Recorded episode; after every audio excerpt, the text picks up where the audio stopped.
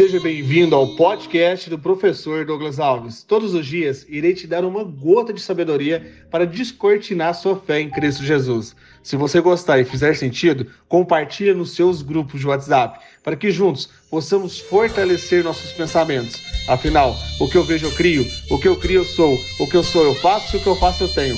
Vamos ao episódio de hoje e rumo ao topo!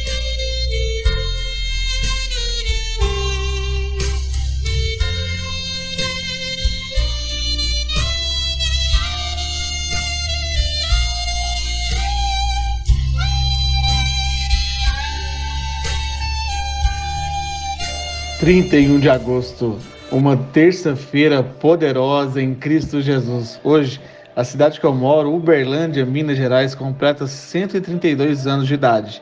Trouxe uma reflexão depois de um longo período fazendo trabalhos sociais em casas de recuperação para a terceira idade. Percebi que existem pais que ficaram órfãos dos seus próprios filhos. Escuta com atenção essa carta que enviei para reflexão do dia 4 de maio do ano passado. Há um período em que os pais vão ficando órfãos dos próprios filhos. É que as crianças crescem. Independente de nós, como árvores, tagarelas e pássaros estambanados, elas crescem sem pedir licença. Crescem com uma inflação, independente do governo e da vontade popular. Entre os estrupos dos preços, os disparos dos discursos e o assalto das estações. Elas crescem com uma estridência alegre e às vezes com arrogância. Mas não cresce todos os dias. De igual maneira, crescem de repente. Um dia, se assentam perto do terraço e dizem uma frase de tal maturidade que você sente que não pode mais trocar as fraldas daquela criatura. Onde e como andou crescendo aquela espertinha que você não percebeu? Cadê aquele cheirinho de leite sobre a pele? Cadê a pazinha de brincar na areia? As festinhas de aniversário com palhaços, amiguinhos e os primeiros uniformes do material. Ela está crescendo no ritual de obediência orgânica e desobediência civil, e você está agora ali, na porta dos bares, esperando que ela não apenas cresça, mas apareça. Ali estão muitos pais ao volante, esperando com cara de sono, com cabelos soltos, essas nossas filhas. Entre hambúrgueres e refrigerantes nas esquinas, lá estão elas, com o uniforme da sua geração: celular, Instagram, WhatsApp, fotos, selfie, TikTok. Há um período em que os pais vão ficando órfãos dos seus próprios filhos. Não mais as colheremos nas portas das festas. Agora são os famosos Ubers, quando surgem entre gírias e canções Passou o tempo do balé, da cultura francesa e inglesa. Saíram do banco de trás e passaram para o volante das suas próprias vidas. Elas cresceram. Sei que esgotássemos nela todo o nosso afeto. Sim, havia as brigas dentro do carro, a disputa pela janela, os pedidos de sorvete e sanduíches infantis.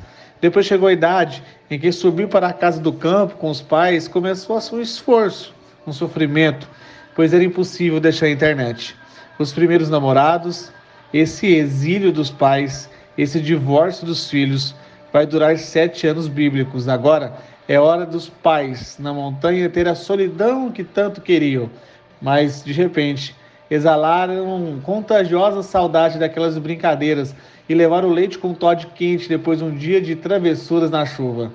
O jeito é esperar. Qualquer hora pode nos dar netos. O neto é hora do carinho ocioso e estocado, não exercido dos próprios filhos e que não pode morrer conosco. Por isso, os avós são tão demasurados e distribuem uma incontrolável afeição. Os netos são a última oportunidade de reeditar o nosso afeto. Por isso, é necessário fazer agora alguma coisa a mais antes que elas cresçam. E esse texto é baseado em Antes que eles cresçam, de Afonso de Romanos. Seja o sal do seu lar. Busque ser diferente do mundo, tenha equilíbrio. Nenhum sucesso profissional justifica um fracasso na sua família. A maior perda que existe é a perda de tempo. Tenha um encontro pessoal com a sua família, com Deus todos os dias. Renova suas forças com o Espírito Santo.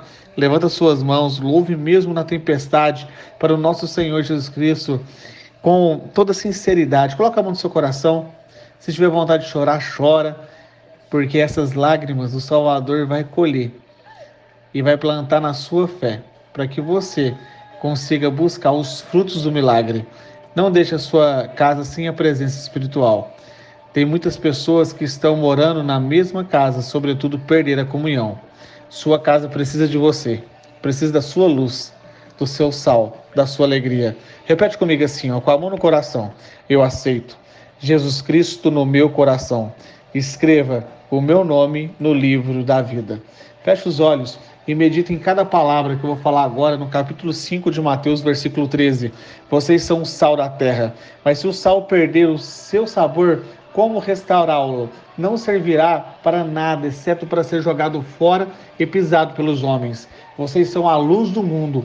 Não se pode esconder uma cidade construída sobre um monte. E também, ninguém acende uma candeia e coloca debaixo de uma vasilha. Ao contrário, coloca no lugar apropriado e assim ilumina todos que estão na casa. Assim brilha a luz de vocês diante dos homens, para que vejam as suas boas obras e glorifiquem o Pai de vocês que está nos céus.